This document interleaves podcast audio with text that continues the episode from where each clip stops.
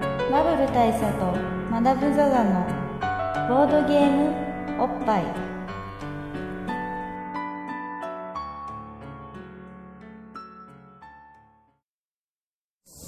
バブル大佐とマダムザザのボードゲームおっぱい。 やっぱ、ややっぱ結構来るね、これ。やっぱ結構来ますね。今ちょっとこいつだけ来た。うん。おおやおやおやおやみたいな感じで。え、どうするやり直すどうどうしますまあ、いっか。大丈夫でしょ大丈夫かな大丈夫でしょ大丈夫か。はい。はい、はい。えー、ボードゲームおっぱいでございます。ボードゲームおっぱいでございます。あのー、今日はですね、趣向を変えまして、はい。えー、毎回趣向を変えましてって言ってるんですけども、今日本当に趣向が変わっていだいぶて、趣向が違いますね。えーお気づきの方もいらっしゃると思いますが、考え方はね、ね、まあその、ピンと、ピンと来てる方も。 ESP のある方はピンと来てるかもしれないですけども、あの、初のオープンスペースでのそうですね。収録となっております。まあ、前もあの、半オープンスペースみたいなのありましたよね。あのあのー、渋谷のね、あのー、あれですね、窓を開け放って、窓を開け放ってであの、通りから、フリーが通りから声が聞こえプーる。ルがそこでやったりとか。あと、まあちょっと、あの、導入だけおしゃれカフェでやったりもしましたよ。ああ、ありましたね。ってこともありましたが、今回は完全なオープンスペース。超、超オープンスペース。往来の中でやっているっていう感じなんです。そうなんですよね。まあ、都内某大きな公園でございま超す。大きな公園でございます。えー、犬も来ます。犬もワンワン行ってますし、まあ僕らの眼前では、手こぎボートなど手に、こぎボートなどもございますし、スワンボートなどもっスワンボートもございますね。ていうでね。、まあ、先ほどジョギングをなさってる方、えーサッカーボールを蹴ってらっしゃる方、う犬の散歩をしてらっしゃる方、ん。うん。えーあと僕らの血を吸いに来ている蚊の方々とかです ね。カノオーディエンスたちがね、蚊のオーディエンスがね、また、もう僕の体をね、この10箇所ぐらいこう、 フェイバリットしてるんですけど、やっぱ、まあ人気ですよ、ボッパイ。 まあ人気ですよね、やっぱりね、蚊の方々からね。うん。そうですね。あとね、やっぱセミの方々も結構いい反応を返していただいそてうなんですよね。セミの方々がやっぱり、オーディエンスのこのコールレスポンスそうが、ちょっと激しすぎて、本当に俺たちの声ちゃんと聞こえてるかなっていう今不安感を抱えななんがからもの、若干ありつつ、なんですが、まあいつもでもカラオケボックスやってますからね。カラオケボックスに比べたらね、うん。セミぐらいのものはね、まあ、可愛げのある、風情ですよ、風情はっきり言ってなんか音量増しましたけど、まあ、風情です。 あのー、まあ、夏もね、そろそろ終わり、後半に差し掛かって、まだまだまだ終わんないですけど、後半に差し掛かりまして、まあこういう日本的な情緒を感じさせながらのボッパイっていうのもたまにはいいんじゃないかと。たまにはいいと思いますね。ただ、本当にかゆいんですけど。まだも相当叩いてますね。そうですね。今ちょうどあの、蚊が吸ってるところ見つけたんで弾いてありましたけれども。実はね、ちょっとこれまだ言ってなかったんですけど、大佐はすげえ蚊に強いんですよ。マジっすか。 あのー、あんま刺されないんですよね。おー。あのね、うん。マダムは昔からものすごく虫受けがいいんですよ。やっぱ、カモテがね、すごい、うそうそうそう。蚊と蜂にはすごい気に入られるんですよ。蚊でさ、その刺してくのって、メスなんでしょあ、そうなんですかだっては卵俺モテモテ卵を産むための、あああ、れだから、まあ、モテですよ。まあ、モテっすね、そういう意味では。だからこ、ただこっちの方向でそんなにモテられても、 これ、俺、まあ、非モテですよ、これ。そういうことですね。うんまあ僕はモテなんですけど、ただ、この、ね、情熱性はそんなにいらないっていう かね、すんげえか言うんですよ、コン当トみたいに書いてますね。そうそうそう。非常に、もう完全に今両手両足食らってますからね。 なるほど。まあ、そんな満身創痍のマダムがおおお送りする、はい。えっ、と、今日のテーマなんですけども、はい。えー、今日はまあ、こういう野外でやってるってこともあって、はい。オープンスペースと題材にしたゲームがいいんじゃないかなと。いい、思いました切り口ですね。はい。で、オープンスペースといえば、このゲーム。カルカソンヌというゲームがあるんですけあ、カルカソンヌね。ども。はい。まあ、こついれ、にっていうこ感じしますけどね、僕は。れはもう、メジャータイトルですね。普及の名作と言ってもいいんじゃないですかね。まあ、普及のっつってもそんなにこう、超昔からあったわけではないと思うんですけど。どのぐらい有名かっていうと、まあ漫画で言うと、スラムダンクぐらい有名ですよね。そうですね。うん。そのぐらいの有名感あります。有名感です。この間俺が見た、20未来22世紀に残したい漫画、ベスト10みたいなアンケートの結果で、1位を取ってたのがスラムダンクだったんですけど、なんかもう、もうちょいあるだろうもうちょいあるんじゃないかって気はしますけどけどね。 うん。まあ、そのぐらい、まあ、言う、メジャーだっていうことなんですけど。まあ、カルカソンヌというゲームがどんなゲームなのかっていうことを、例によってご説明しますと、はい。えー、カルカソンヌっていう、地方があるんですよね。あ、そうなのフランスに。ほうほう。はい。で、この、その辺の地方を、まあ、題材にした、これ、中世なんですかね、多分。中世のフランスを舞台に、 大丈夫ですか、まだ。大丈夫です、大丈夫です。聞いてます大丈夫です。大丈夫です。大丈夫です。 あの、多分中世です。中世のフランスを舞台にしていて、えっ、とですね、プレイヤーは、まあ、いわゆる地方領主みたいなものに、豪族みたいなものになって、はいはい。あの、土地を取っていくわけですよ。なるほど。うん。で、より多くの土地、より多くの、えー城、砦、えーそして道、教会といったね、そういう、ちその、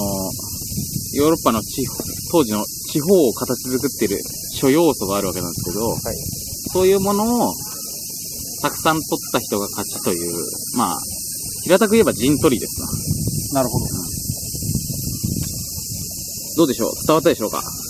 いや、すごい概略が伝わったんですけれど、でもそういうゲームはいくらでもあるってそうい。いうう、そう そう。そういうゲームはうん、あまたあるので、まあもうちょっと具体的なことを言うと、そこは寛容です。あのータイルがあるんですよ、はいこのゲームほぼタイルによってできてると言っても過言ではないんですが、正方形の。正方形の厚紙的な感じのタイルがたくさんあって、まあ裏向けになって混ぜこぜになってるわけです。ゲーム始めた段階だと。で、そのうちの1枚をピロッと取ってめくると、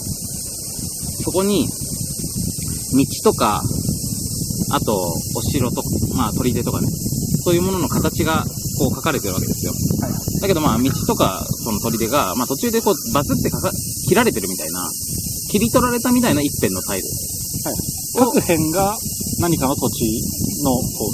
う、なんか切り取られた感じがなってるんですまあ、いわばあれですよ、あのーまあ、ジグソーパズル的な、はいはい。うん、まあ、の、絵の一部分が切り取られたみたいなタイルを、ペロッと裏返しまして、で、このタイルを、あのー並べていくわけですね。チクタクバンバン的に。サクサクバンバンできる。はい。で、このカルカソンの説明するためにチクタクバンバンを出すっていうのは、で、チクタクバンバンってどんなゲームなのって話になるんですけど、そうですね。どうしても。まあ、ちょ そういうのは、どんどん入れ子構造になっていくので、ちょっとここでは避けます。チクタクバンバンに関してはググってください。はいそういう世代じゃない方は。で、あのーまあ、そうやって繋げていくわけですよ。じゃあ、プラレールと言ってもいいでしょう。繋げていきまして、で、道とかがずんどん、ずんずん繋がっていくわけです。はいで、し砦がずんずん繋がって、でかい砦になっていく。で、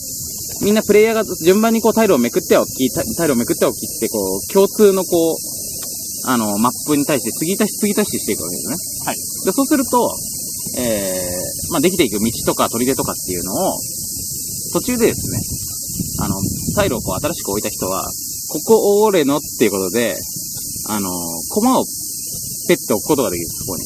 自分の持ってる駒をね。なるほど。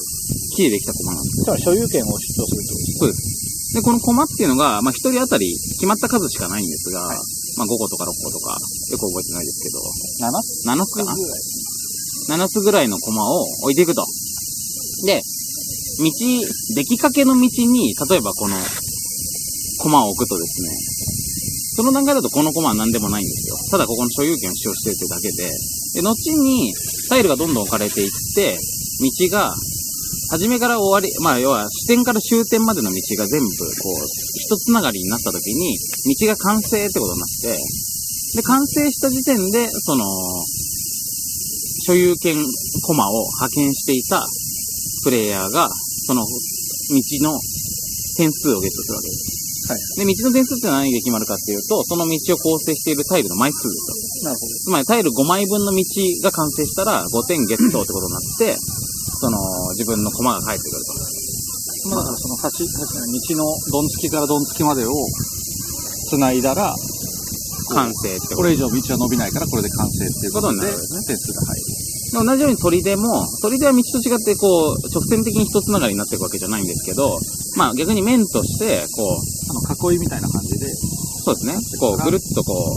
う、欠けてる部分がない形になったら完成ってちこゃとにんとなって塀で覆われた砦ができたら、ってことですね。そうです。で、それでまたポイントが入るなとる。ほど。それもその砦を構成してるタイルの枚数。ですね。かける2ですね。うん。ですね。まあ、砦の方が完成しづらいから点が高い。というのがありました。で、同じように、例えば、教会のコマは、教会の周りをを全部ぐるっとタイルが囲んでくれると、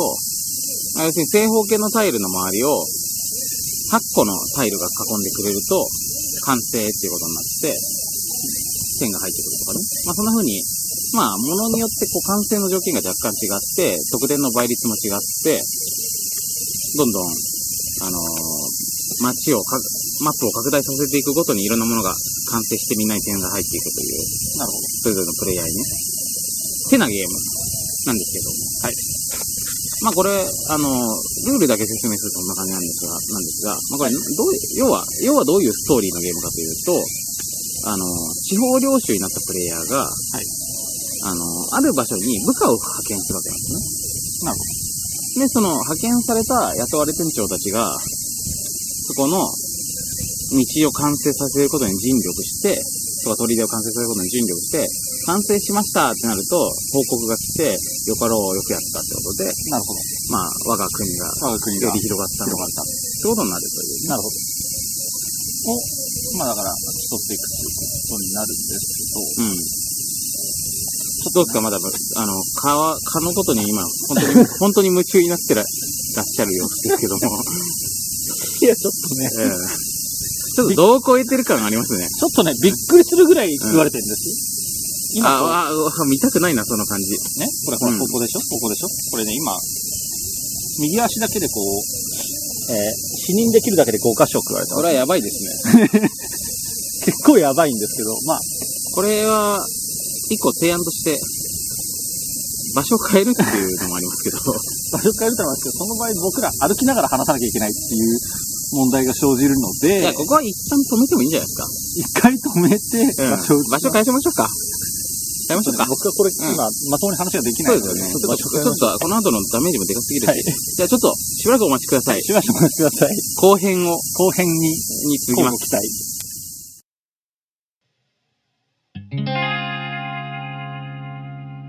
ボードゲームおっぱいはい。では、第2部。はい、第2部。第2部、王の帰還。王の期間ということではい、帰還しました。はい。あのーあの先ほどのですね、都内某公園から、あの、場所を移しまして、ほどなく、うんほど近い。まあ、僕らの大好きな居酒屋にそうですね。移動したんですけども、どうしたんですけれども、ままあ、これもちょっとね、あのもちろんマダムに体調不良が発生しま して、あ、まあ、体調不良っていうか、モスキート ですよ。うん蚊蚊ががね、ね、ちょっとね、うん半端じゃない。僕まあ、僕もともと蚊にはすごいモテるっていう話はうん軽くしたんですけうど、ん、あの蚊モテがちょっと尋常じゃない状態になっていて、まあ、全身で15所15箇所を超える虫刺されがねできてまして今確認できてるだけで足に13箇所うん腕に2箇所、うんしかもうちのいくつかは、衣服を通して、はいうちうち2箇所が衣服を貫通してきてます T シャツを貫通して刺され T シるャツをっていう、貫通してきてるだからそれを含めると17なんですよそうだいからそれう、をあの衣服そういうのあるんですね衣。服だから見えないんだけれども確実にちょっと膨らんでるしか言えあなーい そうあの、ねまあ買って衣服を貫通してくるんですよ、まあ僕は幸い、蚊にはめっぽう強いタイプで、全然昔から噛まれ、刺されないんですけど、それは本当羨ましいです、てかね、刺されても、ヨシンバ刺されても、そんなに腫れないんですよ。あで腫れても、まあ、かい、かい時は治るみたいな。あ僕結構あれっすよなんか2週間ずっとかゆいとかありますよ、えー、まあ、そんなわけで、ね。圧倒的に弱いまあうん。なわけで、まあちょっと、マダムのそういうのをちょっとおもんばかりまして、はいあの、室内に、あの、今日移したことによって、まあ、いわば、初めてのアウトドア企画は、完全な失敗と終わったわけ失な敗んに終わったわけなんですけどやもたら蚊のいない季節とかあとは虫除けスプレ虫ー除はけねスプレーとか蚊取り線香とかね、この失敗を踏まえてのの、まあ、第2回っていうのはあるかもしれない次があるかもしれないので、とりあえずね今回は準備不足といということでうことでねはい、室内に戻ってまいりました。でですね、あのー何の話をしてたかというと、あの、かの名作、カルカソンヌのそんな話をしてたんです話けどをも、していた記憶がうっすらあります、はい。ただまだまあさっきの話の最中も、僕がゲームシステムの説明をしている裏で、まあずっともぞもぞもぞもぞしてまして、僕はずっと格闘を繰り広げていて、うあのもう3回ぐらいはこう俺の血を吸っている顔を目撃したりもしたぐらいの格闘を繰り広げていたので、まあ割と全然話聞いてなかったと思うんですけど、まあただ、そんなマダムにカルカソンヌの魅力を聞いてみたいと思うんですが、はいマダムはこのゲーム、ちなみに好きですか僕はこのゲーム結構結構っていうかうん。今のところマダムのこのゲームが好きこのゲームがすごいベストワンうん。に入ると言ってもいいぐらいですねカルカソンヌつまり、マダム、カルカソンヌ、好きってことですよね。そうまあ、この夏だからね。夏だからね夏らしいトピックで言うと。夏らしいトピックでで言言うとうと、今流行りのね、ね流行りのね、カルカソンヌで待ってるってことですカよルねカ。ソンヌで待ってるってことですよこれ解きかけです走っていくっつ って一応言っときますけど。一応言っときますけど、これ解きかけですからね。そうですうすぐ行くん。すぐ行く。そうそうそううん来い来いっていうやつですよ ねそれ、サマーウォーズ。あそうそうそうサマーウォーこれズちでょ一応言っっときますと。一応言っときますとまあ、そんな、そんなこんなでそ。うそんなこんあ、ちなみに、あの、ボードゲーム付きのためのトリビア一ついいですかはいあの、サマーウォーズの、あの、スタッフロールにスゴロク屋が出てくるのとかご存知ですかあらしいですね僕見た時全然気づかなかったんですけえど、えあの、恋恋というかその、ゲーム中では、サマーウォーズってまあアニメ映画があるんですけども、細田守監督のね。はいあの、まあ作中で花札花札が結構重要な役割をするんですが、まあそういう花札部分の監修みたいな感じ、なんかまああんまり詳しくは知らないんですが、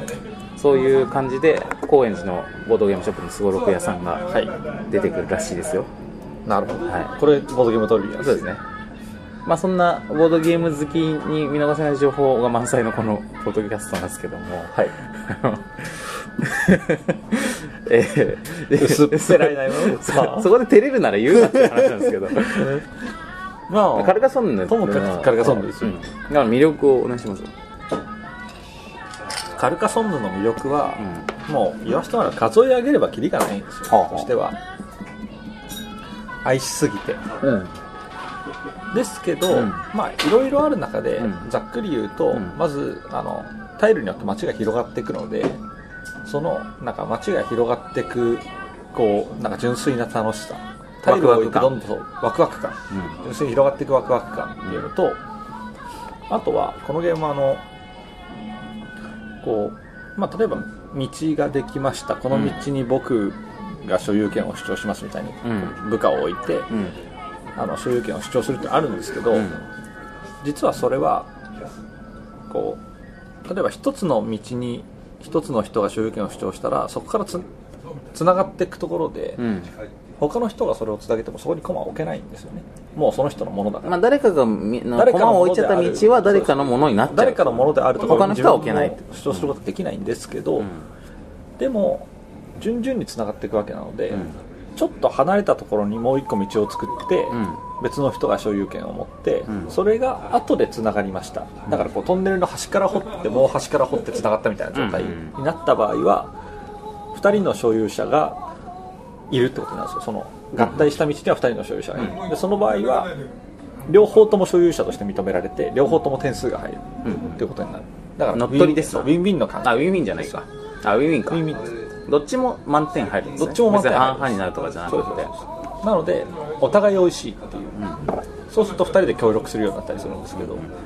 ただじゃあ同様の論理で3つの道があって、ん2つを同じ人、ん1つだけ違う人っていう状態でてまあ合今体しちゃった2ら、つを僕が持っていてで1個がまだ一個が僕っていう状態で1つの道が出てきてしまったら、うんそうした場合は多数決によって少数派は弾かれてしまうので、あの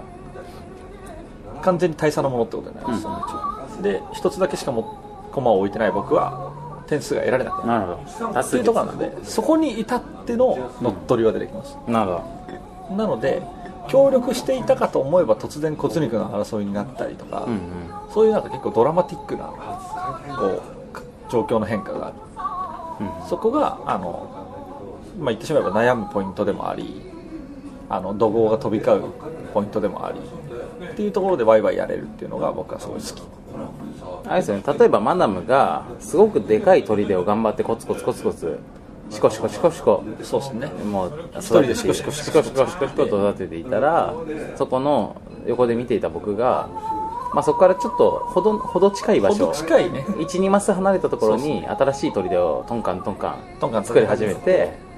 で、まあ、マダムから見ると「おい何やってんだよ」そうそうそうそうこの辺僕の建設予定予定地なんですけどみたいなこと言ってたらいやまあまあまあまあまあまあ別にまあまあまあまあ近所でさそうまあ近所ここはで仲良くやりましょうよ、まあ共存ですからですからつってやっていたらまあ後に徐々にそれが近くに近くに拡張してい寄っっててきでまあまあでも俺の1個の砦とマムダムの砦がねくっついただけだったら、まあ、おお互いに点数が,、まあ点数が入るだけくっだからついてもっとでかい砦になってまあまあしょうがないでしょうとまあ共存共存共栄だからウィンウィンウィンウィンだからじゃないですかまあまあまあしょうがないっっすよつってところに俺がもう1個ちっちゃい砦をもう一個ほど近くに立ててでえええっつっていやまあまあ形だけだから形だけだから別にそういうんじゃないです問題ないからってあれいいよ僕あれだって悪い僕ようにのはしねえよ僕の別邸ですからみたいなうんここのとを言っていたらなんか気づいてみるとうちのそのシコシコシコシコね、うん長い年月をかけて育ててきた鳥手が、うんなんかあれ退散お家みたいになってるみたいな状態になるなるほどくっついてうんでこれはあマダムいたんすかみたいな、うんなんでいるんすかあみれたいなマダム来月には出ててくださいようちの家っすからみたいな感じのこと言われて勘弁してくださいよマダムすいません居候でみたいな感じで僕は出てかなきゃいけないっいやこれね怖いですていうよすげえせちがらいことが起こるんですよこれ、まあ地上げですよね地上げっす、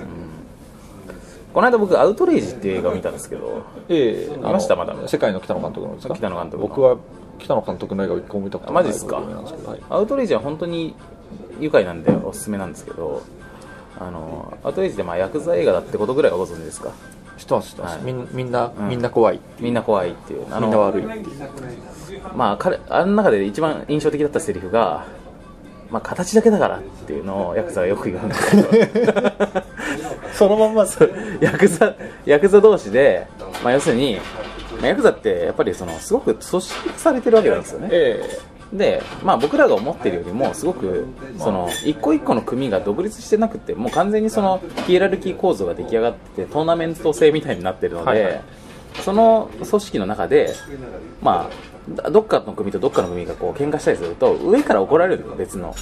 上部の、まあ、いわば親会社みたいなとこから怒られたりとかしてでおどっちが悪いんだろうなっつってなった時にいやーちょっとあいつがねってなった時におめえかってなってほいで、まあ、ちょっと、まあ、上のね顔立てなきゃいけないからちょっと一旦お宅の組は解散ってことでとか。 はいはいあの組長交代ってことでみたいな、いや、まあ、形だけだから、形だけだから、まあ、今、あのね、まあ、その、まあ、ほとぼりが冷めて、まあ、みんながな、納得した頃にまた復活すればいいじゃないかっつって、なるんですけど、まあ、当然そのままね、当然そのまそまなくなりのますよね組のいろんなしのぎが奪われていって、うまーってなって、残った人が殺されたりするんです。お前はもういらないからその形だけだからっていうのの恐ろしさ、それはそうですよねそれがアウトレイジなんですよ。そそしうていうね都政の恐ろしさってありますよねこの都政の感じがあるのがカルカソンカルカソンヌです、カルカソンヌは都政のゲームですよそういう意味では、まあ、ただ、都政のゲームではあるんですけど、これね僕のあのまあだから好きなポイントその3出てるんですけど、 1個目がその地図ができていくワクワク感少年のワクワク感ワクワクジョブナイル感うん2つ目が都政のアウトレイジ感アウトレイジ感3つ目はその都政のアウトレイジ感があるのに、うんテーマあのビジュアルイメージとかがものすごく牧歌的であ る、そうまあそうなんですよね風景としては風景としてはすごいこう緑あふれる草原が広がっていてそこになんか本当牛とかが歩いてそうな道ができてで修道院ができてでそのまあ城塞都市とかなのでこう取り手ができるっていうだけなので、なんかすごくこうか田舎のね、のんびりした空気なんですよ、まあ、このカルカソンヌ地方がどういうところなのかってことに関してはあの僕もちょっと一加減あるんですけどほうあのまあ全然行ったこととかはないんですがええ僕カルカソンヌっていうこのゲームが初めてやっていいなって思った頃にあの、まあ、ベネッセコーポレーショベネンッセコおそらく、はいあのこう人が手つないでる系のた確ロゴのかね多分そのベネ辺ッセからベネッセ的なもの的な感じであの月刊織田信長とかそういうのあるじゃないですかあるじゃないありますねああいう感じで、なんか、週刊世界遺産みたいなのがあって、で、それで、カルカソンヌの号があったんです、ちょうど。おおで、それ買ったんですよ。世界遺産になってるんですねカルカソンそう、なんか、あの、DVD でそれが見れるみたいなやつだったんですけど、はいはいなんかね、カルカソンヌって、城塞都市があるんですよ、有名な。うんでこう、周りをこう、壁で囲われた都市があって、それがまあ名物みたいな感じになってるんで、おそらくそれがモチーフになってるのがこのゲームなんですけど、なんで、まあ、カルカソンヌっていうのは、まあ、そのフランスの、まあ、その、よく知らないですけど、まあ、パリとかね、そういう、あの、ドト会、まあまあパリと かねまあ、まあ、パリとかね、まあパリとかですまあ、パリとかね、パリとか、マルセイユとかですマねルセイユとかね、エッセンとかね、エッセンはドイツエでッすセンよドイツですね。あのまあなんかはいはいさん的なとことかあるあるいっぱいあるんですけまあまあまあどそういうとこに比べたら多分結構田舎なんじゃねえかなってなるほど思いました、まあでもねやっぱ田舎感すげえ出てるんでうんでその田舎の中でうんの都政っていうゲームなのかなとなんかそこうんのキッチュな感じうんキッチュなねうん、キッチュな感じがすごくいいなんでまあ何回もキッチュって言うんですかあんまり日常で言わないじゃないキでッすかチュって言うとちょっといい感じしますかちらょっねとサブカルな感じちょっと文化的な感じしますからね文化的な感じしますよね、そうその感じがすごくいい、で、このゲームは、うん僕はボードゲームでもやってるんですけど、うん XBOX360 でもやってるんですよ、僕らの愛するゲームハードそうです XBOX360 ですねそうです、愛してやまない PS3 も好きですけど PS3 も好きです、まあ Wii も好きですよ Wii も好きですか 僕は、まあ、僕は三こいわゆる据え置きハードは、XBOX360 しか持ってない、まあ、あとプレステ2しか持ってないんですけどなるほどでも、ん僕は、まあ、PSP も大好きだし DS も大好きなのでっなるほていうところを踏まえ、まあ、一応ね一応、まあ、まあみんなにいい顔しつつそうくさび言っときますけど、うんでもまあその僕の大好きな XBOX360 で持って、ダウンロード販売でカルカソンヌが買えるんですよああつまり、まあ、360版のカルカソンヌがあるってことですねそうですはい、でそれはなんか点数計算とかもあのコンピューターがやってくれるので、んすごく楽なんですけど、そのカルカソンヌが、んあのすごくいいで、うんそのすごくいいっていうのが、んどこがいいのかっていうと、BGM がすごくいいんですよほ BGM が、んすごい絶妙な具合に眠くなるなんていうんですか超牧歌的 BGM なんですよう、まあ、確かにボードゲームには BGM ないですからねないですまあ、こんな感じで今このお店にかかってる BGM このグルービーな BGM みたいな感じグルでービーな BGM がありますけどあのーまあ、自分たちでかけることはできますけどそうそうそうなんですけど、そうそうまあ世界観の表現とし手段として BGM があるっていうのがまあ新しいわけです新しいですね、でまあ、テレビゲームだから当然 BGM が全くないのも味気ないんであるわけですけど、それが本当になんかこうあなんかぼぼわんとしてるっていうか、なんかのんびり生活してんなテレビとかない感じすんなみたいな、のんびりした空気の中でこうなんか道とか砦とかが完成すると、うん完成した音が鳴るんですけどなんかそれも、ファーンみたいなフフワァーーンンみたいな感じでできるみたいな、そのすごくほのぼのした感じがとてもいいっていうのもあってそれも踏まえて、うんテレビゲームの部分も踏まえてカルカソンヌ大好きなんうです、んカルカソンヌってなんか iPhone とか iPad とかにも出てるよねありましたありましたで僕はあ iPhone アプリであって、うんそれをまあ知り合いの iPad で一回やったことがあるんですよ iPhone アプリをなんか表示倍率とかを倍にすると iPad の方が普通にできるみたいな感じですよやるんですけど iPad でカルカソンヌやるとすげえやりやすいんですよ、もう本当ボードゲームやってる感じなんですよ、テーブルにトントン置いてやるっていうで面倒くさい部分はその計算とかの部分は全部やってくれるしっていうんであんなに iPad 向きのゲームもないなっていうぐらいやりやすかったですね、まあ言ったら iPad はハルカソンヌやるために生まれてきたハードなんじゃないかと思うぐらい、言っても過言じゃないかもしれないですねまあ、ジョブズがそれを考えてもおかしくないぐらい、まあだからスティーブが、だいぶカルカソンヌのこと好きだった可能性とかもあるんじゃないかぐらいの、ありますよいや iPad 持ってらっしゃるリスナーの方は、まあ、今カこルカソそンヌぜひおすす iTunes めストアでねそうそうそうそお買い上げいただくと、まあ、このボッパイも配信されていることで有名なうで有名有名なね iTunes ストアで iTunes ストアで持って、ででカルカソンヌアプリをねカルカソンヌアプリをゲットするっていうのは、すごくいい選択ですよね、まあ、ここでしかもさらに、まあ、僕 iPad ユーザーでもあるわけなんですけども、はい言わせていただくと実は iPad 版っていうのもあるんですよその2倍倍率とかにしなくてもあそうなんですかこれはカルカソンヌってタイトルじゃないんですけどえ まあどう見てもカルカソンヌだなっていうの がパチモンみたいなことですかまあまあちょっとそこまでは僕細かい事情は存じないんですけど、そういうのもあったりするんでまああの一回試してみていただけるといいんじゃないかなと思いますねいやこれは本当ね、いいと思います、であれなんですよそのまあいろんな参加者をこう登録できて、うんで戦績も全部記録されるんですよああそうなんだイタストみたいな感じそうなので桃鉄とかそう、うんでこの人の情報を見るってやると、うん今まで何勝何戦してて何勝してるとうか、んうんこの人に弱いとか出るんですよあこの人はこの人相手だと4戦して4敗してますとか、あとはこの人相手には大体毎回勝ってますみたいな、得意苦手みたいなのが出てくるんですよねあこの辺はデジタルゲームならではですねそれも結構見てて今までそういうのあんまり考え僕はボードゲームではそんなに考えないので、んあれが出てくるのは面白いなと思って、うんあ俺この人が苦手なんだそういえばなんとなくそんな気がするとかが分かるなんか俺らよく飲み屋でボードゲームするじゃないですか、しますねでその時にやっぱりそのパーツが散らばったりとかあと濡れたりとかね濡れたりはね、うん一番の敵ですよねあのボードゲームって大体紙製のものが多いんで水にすげえ弱いんですけどあのなんか飲み屋ってどうしてもそのグラスが置いてあったとことか濡れるじゃないですか、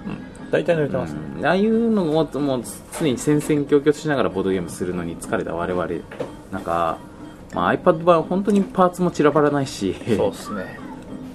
飲み屋でやるのに最適です最よね適っすねまだ iPad はいくら水に濡れてもね、えそんなことはないんですけどあそんなことはないんですけど、まあ、水にさえ気をつけていれば、まあ、その飛びバラバラになったりとかもしないし、うんあとねこれ大事なんですけど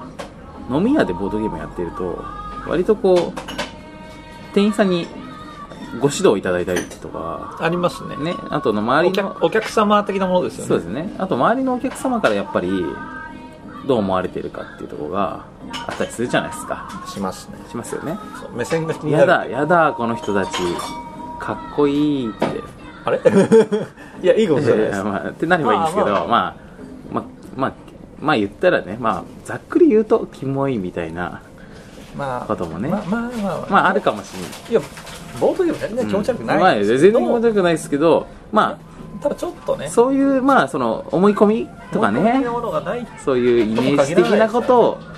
持っちゃう方っていうのも、そううん、残念ながら存在はするかなってそいううところもあるそうなのんでです実在するんですよねでそんな中 iPad ならばおしゃれ、うん、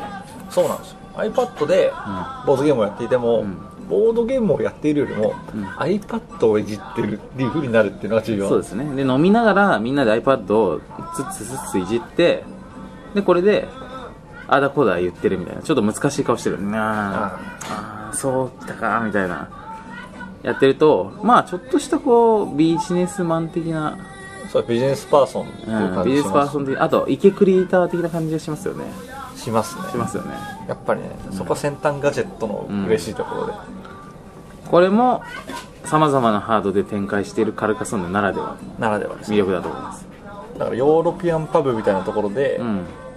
iPad で僕はカルカソンヌやりましたけれども、えで周りはなんかこう、うんもっとあのなんていうんですかねすごくこうシャレオツなねうんうん人生を送ってらっしゃるというかせライフをねはい満喫しているような人たちがバーっていたんですけど、うんその中でもこう物おじせずにカルカソンヌができるっていうのは初めての経験でした、はいまあ、むしろちょっと買ってるぐらいの感じになりますそうですねおそれ iPad じゃないですかみたいそうななんですよでこれフランスのゲームなんですけどまあ、フランスを題材にしフラてンスをドイ題ツの材ゲームなにんですしけてどドイツのゲームなんですけどの iPad アプリでつってあらおしゃれみたいなね一歩進んでるなこいつらってなるなりますよねまあみたいなみたいな役もありますよとなので、ん iPad 版 iPhone 版も超おすすめ、ん XBOX 版も超おすすめ、そして普通にタイルを使ってやるカルカソンドも超おすすめ、あとね僕これこれ一個だけ言っときたいんですけど、まあ、マダムの語るそのカルカさんの良いところっていうのに、まあ、もう一個プラスしたいのがあのー実はまだゲームシステムの説明の時に言ってなかったんですけど実はこのゲーム草原っていうのがありまして、ああそう草原まだ行ってなかったですね、これは草原これ実はすごい大事な要素なんですよまあまあ、今道とうん砦っていう概念を説明したんですけど、草原っていうのがあるんですよ、原っぱの部分うんまあ説明は大佐に 任せますあそうなのあのー草原というのがありまして、まあ、要はタイルに道とか砦が書いてあるわけなんですけどその地の部分っていうのは緑色に塗ってあるわけですでこれは草原と言われていて、まあ、地面なんですけど実はここの部分にも道とか砦と同じようにあとまあ教会とかと同じように所有権があるでこの草原のところにその自分の部下の駒を派遣する意味で置くことができるんですけどこれの草原の熱いところは何かっていうととにかく草原ってまあ要は地の部分だから置くととりあえずどんどんどんどんつながっていくわけですよまあすごいでっかくなりますねね、どんどんどん広大な草原ができていくんですけど草原は実は草原そのものでは点数にならなくってあの完成している砦に隣接している草原は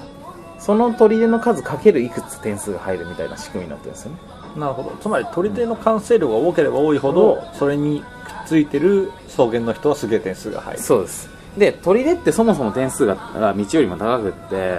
あのー高レートなだけど完成しにくいっていうアイテムなわけなんですけどこれがあのいくつも隣接する可能性がある広大な草原っていうのを所有しているととにかくあっちい点数が入るわけですでしかも草原ってどんどん広がっていくかだけためにそのいくつかの草原がゲーム中に存在しててもいつ草原と草原がつながってもおかしくないしああだから利権が誰に行くかもそうですすごく分かりにくくなってくるそう草そう原同士がつながった時には当然さっき言った乗っ取りの要素とかが発生してきたりとかするので、草原はとにかくあのー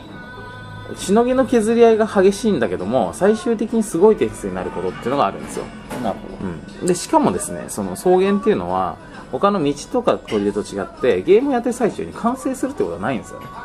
まあそうですねまあそのまあ草原なんでもうとにかくだらだら広がっていくだけなんで完成のタイミングがないということはあのぶそこに派遣した部下はゲーム中二度と帰ってこないんですよ、でこの7人しかいない部下のうちの1人が草原に派遣されて二度と帰ってこないっていうのは結構ゲーム上で影響でかくってでかいですね、まあ、いわば大きなリスクを冒してるわけですよねだけど草原っていうのは最終的にすごい大きな点数をなる可能性があるとうんこれは僕らのようなサラリーマンまあ僕一応今サラリーマンなんですけどもこうい僕サラリうーマンじゃないんですけどまあそうですねマダムはあのもっと妖精みたいな妖精存みたいな在存在存在ではありますけども、コボルトみたいなわかるあれ あれェア7リー的な人の7人の小人みたいなねシーンの小人みえたーいみな、たいなねそうそうそうそそうう社会のねホビット的な存ま在であ、す、存在ではありますけども、あのーまあ、僕今サラリーマンなんですけどもサラリーマン的にやっぱ共感する部分としてはあのーまあ、いわばこのカルカソンヌでプレイヤーに派遣される駒たちっていうのはまあそういう領主みたいな人たちのその部下なわけですよね、まあそうですねまあ、部下を僕らが領主でそうです駒が部下ですかそうらですである業務に就かせると、まあ、あるプロジェクトにお前だかこらのこの砦を完成させるってプロジェクトにお前を任命する任せるとなるほどでこの道を引くプロジェクトはお前に任せる島君島君君に任せよみたいなことなんそでうすいうよことですよねでそうなってきた時にもしくは山岡みたいなことですよ山岡みたいなことですよねみたいな山岡みたいなことですよ究極のメニュー 何やっとるんだっつって究極のメニューを作れみたいなことですよそうそうそうだってこういう究極の道作ってこいよそうそうそうでこうなった時にめんどくせおおそんなグルメとか俺興味ないんですよっつって、はいはいうんくだらないっつってでもいいですよ分かりましたよ行ってきますよっつって道を完成させたら完成させましたっつって、まあ、山川が戻ってきてそうすると車種がよくやったっつって点数になるわけなんですねでそんな中あのこの草原に手配されてゲームが終わるまで帰ってこないその駒たちっていうのは、 ままあそうあ、そうねそうお前何やってんだよっそてやうつそうが現れるってことそうなんですよでサラリーマン的に言うとまあ日中ルノワールとかに行くと何やってるのかよく分かんないサラリーマンの方っていうのがい結ま構すちらほらいらっしゃいますけどもいますねあのああととまあよくあの映画館、映画ね、えうん、あのー、ゲーセンあとマンボウマンボウ漫画喫茶、満喫ねまあそういうさまざまなところに出没するボンクラサラリーマンの方々っていうのがいらっしゃるわけなんですけども、はいまあ、こういう僕らボンクラサラリーマンからしてみると、まあ、いわばこういう存在こそが最終的に会社には大きな利益をもたらすのだもたらすことがあるあるのだというという教示にもなってるわけですよなるほどと田いう中さんっていうのはまああの説得材料になりにもなだりうるとだからまあいわばちょっとからキャンパーって言われた時そうになった時にちょっと大佐君大佐君昨日ずっとマンボウで君の姿を見たっていう若い子がいるんだけど 目撃証言があるんだあるんだけどもどういうことなんだってなった時にいやいや部長カルカソンヌってゲームがありましてねご存知ですかいや知らないわフランスを題材にしたドイツのゲームなんですけども長くなりますで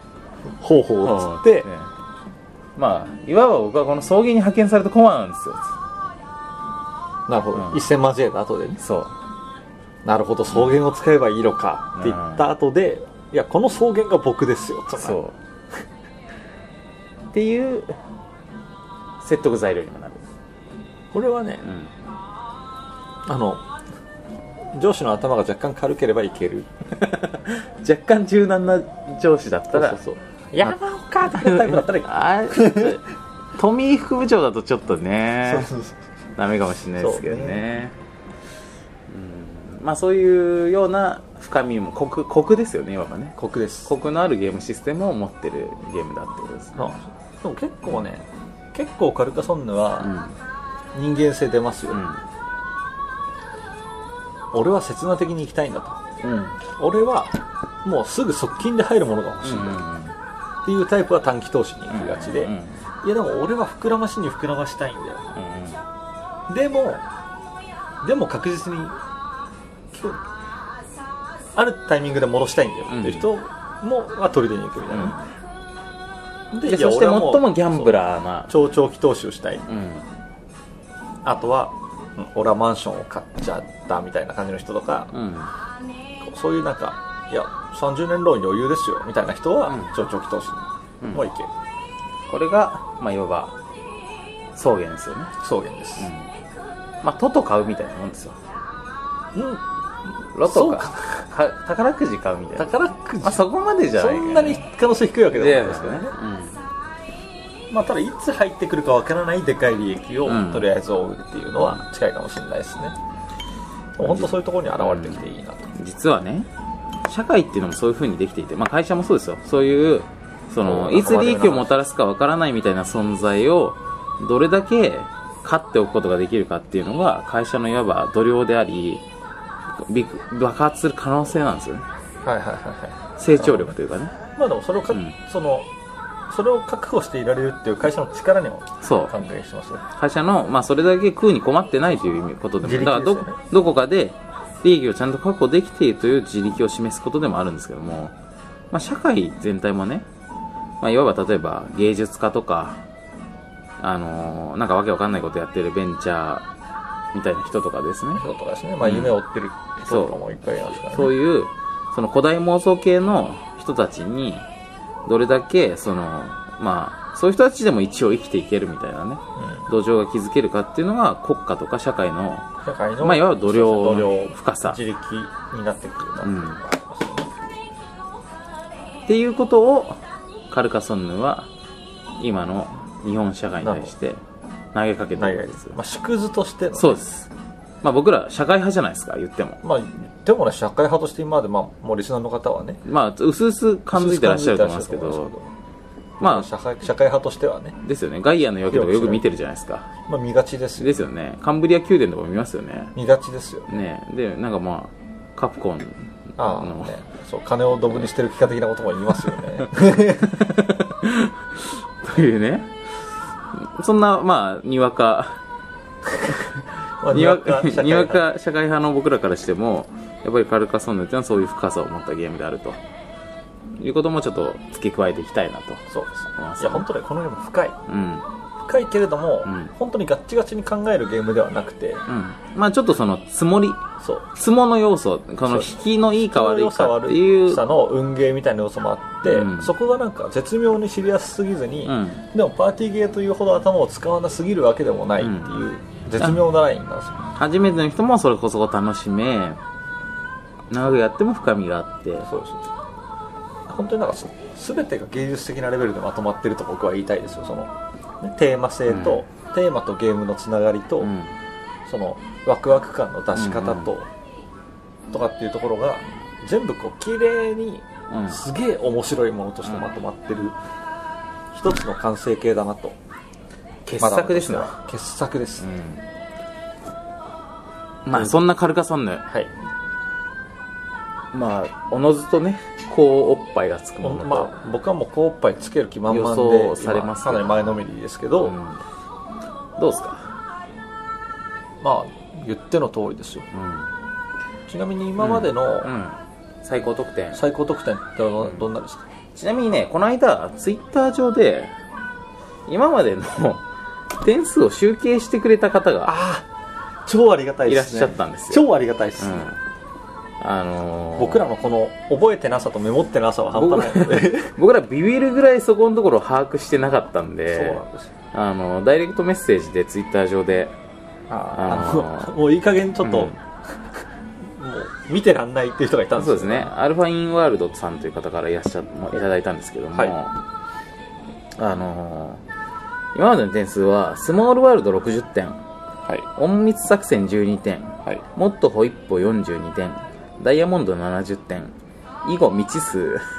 バルバロッサ45点はいロストシティケルト7040点70の40、えー70と40点、はいえーディプロマシーが5は90点 これちょっとブレてる感ありますありまもう55点パンデミック80点マメマンマミーヤ59点ワードバスケット59点ゴキュリポーカー68点頑張れ亀くん60点ブラフ62点スコットランドヤード69点生かす波乗り野郎27点 低いないやまあ何よりはそんな ものそんなものですよジャングルスピード75点、ディクシット80点のファウナ81点と。ここ最近の点数の高さは目に余るものがありますちょっと最近高すぎねえかっていう話はあるけども、最高点はファウナの81点、もしくはディプロマシーの人によっては90点。まあ、ででって時いう点で80点のそうだねパンデミックディクシットディクシット。ってことになりますな。高いっすうね、ん。まあでもどれも確かにね、いいゲームですよ。でも僕はさっき言った通りこのゲームはナンバーワンなんですよ、なるほど。となると、ファウナ進めるおだ、すファウナやりたがるおとして有名だっとた。有名な僕でマダはムあるんですがのファウナを超える可能性がある。あります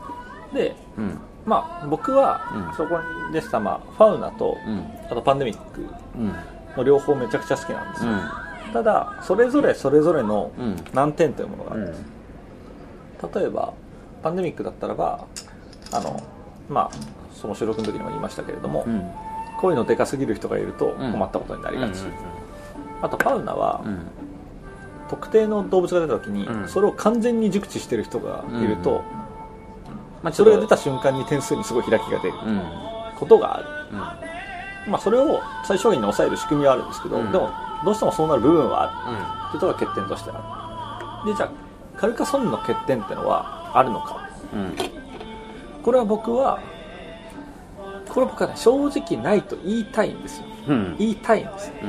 でも実際はあってうん。あるんですね。何かっていうと、あの説明が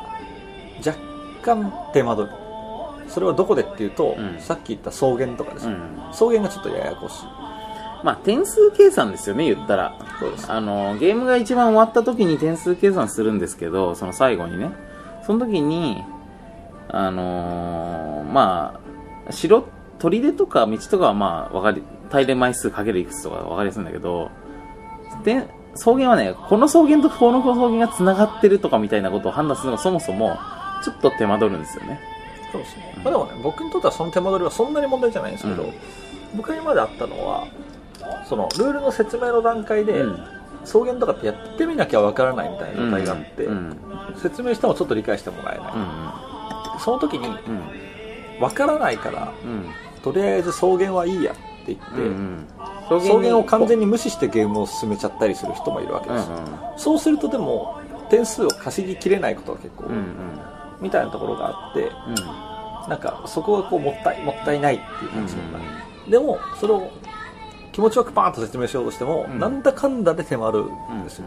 うんるほどみたいなところのなんかままならなさっていうところが僕の中で一応欠点としてはあるんですが、でもそれはプレイヤーの問題だと、うんまあしかも強いて言えばって話で、まあはっきり言ってボードゲームにね、そこまでその、なんていうか、何でもスパーンと分かればいいってもんでもないですよ。そういうことなんですよ、うん別にあの説明に1時間かかるゲームもありますからそう。で、説明に時間かかっても、それ以上の面白さがもたらされるならいいんです、別に。そうそういうことなんですよ、ということでですよ、うん僕はもうこれは決めてたことですけど、うん今までのどれよりも高得点をつけるなるほど。ということは、82点以上ということになります。そうで。すなのでうん。すげえ大盤振る舞いすると、ん僕は90まで行くんですけど、おお行くんですけど、うんとりあえず85でなるほど。行きたいと。はいいいんじゃないでしょうか。あれあのね、まあ僕は正直なこと言うとカルカソンヌは好きなんですけど、あの、すげえやりたいって感じでもなくって、なんでかっていうと、僕やっぱね、ちょっと偏ったものが好きなんで、はいはいあの、例えば、その、ディクシットとか、ああいうのやるときの、これ、あとゴキブリポカーとかね、ああいうゲームやるときの、これ本当にゲームになってんのかなっていう、あその一抹の不安感っていうか、その、ギリギリなところに突っ込んでる感じみたいなのが僕はやっぱ好きなんで、ああとそのディプロマシーとかの、きついなこのゲームっていう、その人を選ぶなっていう感じうんとかそういうのも好きなんで、そういう確かに極まった感じってことで言うと、そそうそのうカルカソンヌはよくできすぎていそうてなん、ですよねそのトゲがないっていうそうちょっとね、優等生っぽいとこあるんですよね。うん確かにね飲みやすいおそうそうそうそ酒うみたいな感じがしますよねだから、まあ、いいことは分かってんだけども、あのーなんかもうことさらに俺、このゲーム大好きだわとかみんなに勧めまくるって感じでもないんですよ。はいまあ、いわばラピュタみたいなもんです。まあ、みんな好きなのは分かるけど、そこもあの人によっては非難合合だとあそうか、そうか。ラピュタをバカにするんだとそういやバカにはしてないですけどもあの、まあ、僕例えばね隣の山田君が好きで有名じゃないですか、 でそういうそういうコクコク深さみたいなのをとにかく優重視する感じで言うと「ラピュタは」まあ、すごく優等生的な感じがするんですよなるほ例えばそのそれの関連作であるところの「未来少年コナン」とかと比べてもやっぱコナンのが尖ってて「ラピュタ」の方がよくまとまってるっていう感じがやっぱちょっとしちゃうんですよね、そうですようね、ん、なるほどあそういうちょっと食い足りなさがあるなって思うところもあるんで、まあ、僕がつけるともうちょっと普通の点数になっちゃいますけど、まあ、これはでもやっぱり僕らの中だとよりよく評価する人が評価すべきっていうところあるありますからねなるほどそうです僕はなんせ僕の一押しはうん魔女の宅急便ですからね、あそこでなんとなくなんなかるほ納ど得感あるでしょカルカソンヌが好きであることを魔女の宅急便はウェルメイドです からねいやでも僕も魔女の宅急便好きですよ全然、うん、であれに近い牧歌感牧歌感ルージュの伝言感がそうっすねあるってことね優しさに優しさに包包ままれれたるな感 がそうそうそうあるってことねあるんですよ、ね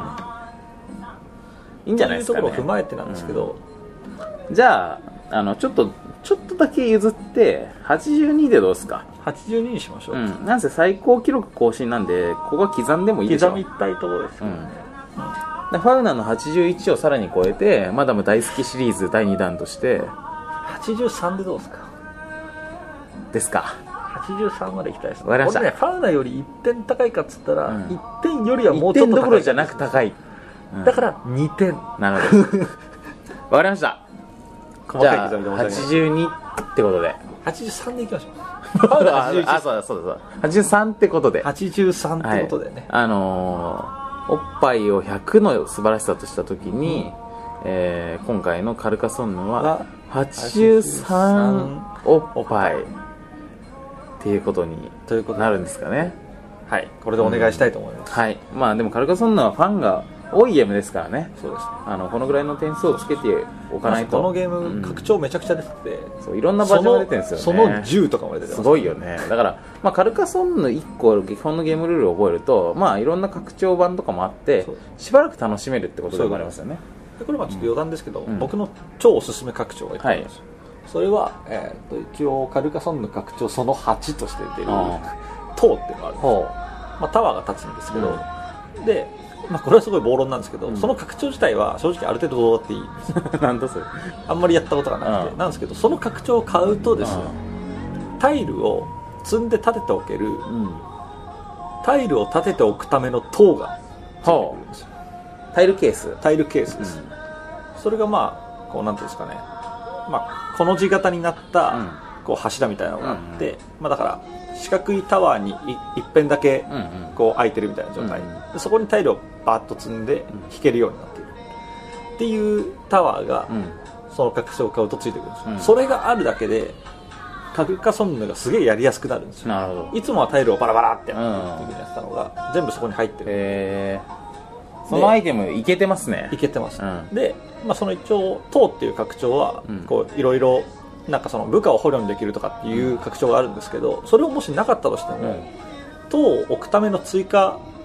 タイルがあるんですうよ、んそこはかなりトリッキーな地形が入ってるので、うんそれを加えてやるだけでもうんかなり楽しめる、なるほなのでカルカソンヌ本体を買った人は、どうん塔も合わせて買うとすごくいい、うんっていうことをお勧めしておりうんまなるほどこれはいい情報聞きました僕それやったことないんですけど、まあそのカルカソンヌケースはちょっとしたモテアイテムな感すじこれはねかなりモテアイムテムですよインテリアにも最適ですですよねだからまあまあいわば外でイケてるバーとかでカルカソンヌをするときは iPad 版、 iPad 版をもしくは iPhone 版 iPhone なんかを遊びで自宅で自宅ではちょっとっ今日レンチ来いよっていう時にてなった時時にに、まあそこでワイングラスを傾けなワイングラスを傾けながらやるときはそこにタワーがね小粋なタワーが立っていあてってそこからこうえね、このタワー何ってなった時にこれカルカソンヌってゲームがあってねあってねって言ってね、まあ、拡張がどうかは言わずに、何まあでこう小粋な手つきでそこからタイルを1枚取ってスッこうピッてやってでで裏返すと結婚してくれ結果かっこいいお前が好きだっつお前が好きだ書いてあるだからこうね、順々にめくっていくとねおまあえだからそう 順々にめくっていくとこう地形ができていっー、で砦が完成するとメッセージができるその道の形とか砦の形が「お 前ががみたいなす」えええみたいになってだてっえてなえなんなのこれなんなこいつ生まれたってもつながってなんなんもう一歩なんだけどなんつって最後の方に引いてよーし来たっつってバーンって結婚してくださいはいっつってこれはロマンチックですこねれまたロマンティックですロよねマンティックあげるようですね俺ロマンティックもらいたいところですよねまあロそマんンチック街道ですねまあそんな完全に打足の話をはいしてちょっとあのーちょっと最高点にあまあ最高点を正当化しようとした感もありますがえーまあ、今回のカルカソンヌ間違いない名作ですんで、はいあのまあ、はじそれこそね初めてボードゲームを遊ぶという方にもおすすめの一品ですよそうですはい、でこれをやってなんか、あ損したわみたいなことはほぼないんじゃないかう、なんとと個人思的うんには思いまですねまあ僕初めてやった時はね実は草原ルールをなしでやったんですよそういうのなしでやるとちょっと、まあ、ちょっとあれってちょ感っじになると思うんでとなんかふふわっとした感じにはなりますけど、まあ、それでも面白かったは面白かったんですけどそんな感じで、はいあのすよ、まあ、非常にいいよふだとと思う懐の深いゲームですんで、はい皆さん遊んでみてくださいお値段も控えめですはい。というわけで、今回のボードゲームおっぱいカルカソンヌ、83おっぱい83おっぱいということになりました。はい、はい。えっ、とで、告知いつなもんのかを告知をしまやしょりうかますかはい、えーボードゲームおっぱいは僕らがやっているんですが、えー、と僕ら寂しがりん坊なので、何かしら聞いてくださってる方からの反応が欲しいといつも願ってやまない、はい。ということでですねあのえー、ツイッターをやっておりましてそちらでのコメントを募集しております、はい。えー、ツイッターのアカウント、えー、ボードゲームアンダースコアおっぱいは BOARDGAME アンダーバーあの下に寄ったやつに OPPAI でボードゲームおっぱいい。はい。そちらにコメントいただけるととても嬉しいです、はい。えーあとですねあの、まあ、基本ブログからの配信でやっておりまして、まあ、もちろん iTunes ストアから聞いてくださってる方も多いと思うんですが、まあ、Twitter やってらっしゃらない方は、えーブログの方あるいは iTunes ストアの方からコメントをいただけると嬉しいですはい。あの、ブログの方、あの、若干ですね、そのコメント、コメント何件ついてるよってことを示す数字がちっちゃくって、そうちょっと気づきにくいいい感じで、この間気づいたら4件コメントがついてそて、すいうませちょんっっと焦りましつたねって、お返事みたいなこともあったんですけども、まあちゃんと見てますはいので、見てますので、うん、その辺もコメントいただけると嬉しいです。はい、ブログのアドレスは、うん http コロンスラッシュスラッシュ www.boppai.com です、はいぼっぱい .com ですですね。はいはい。はい僕らの合言葉、ぼっぱい。ぼっぱいです、もうだいぶ浸透してると聞き及んでいますそうですね。そして、えー iTunes ストア。ですねまあ、これは、まあ、けんあの iTunes ストアのポッドキャストの欄で検索の時に、えーボードゲームおっぱいというふうに検索していただくと出ると思います、もうボードゲームだけでも多分そうですね多分ボードゲームでも出ると思います、はいおっぱいで出るかどうかはまあちょっと試したことがないそうですね、まあ他にもおっぱいコンテンツはあるかもしれませんがおそらくあると思うんですけどうまあまあでも出るかもしれないあの出るは出るかもしれませんねで、まあ、そちらの方で、えーあのレビューという形でうん感想をかけたり、えー星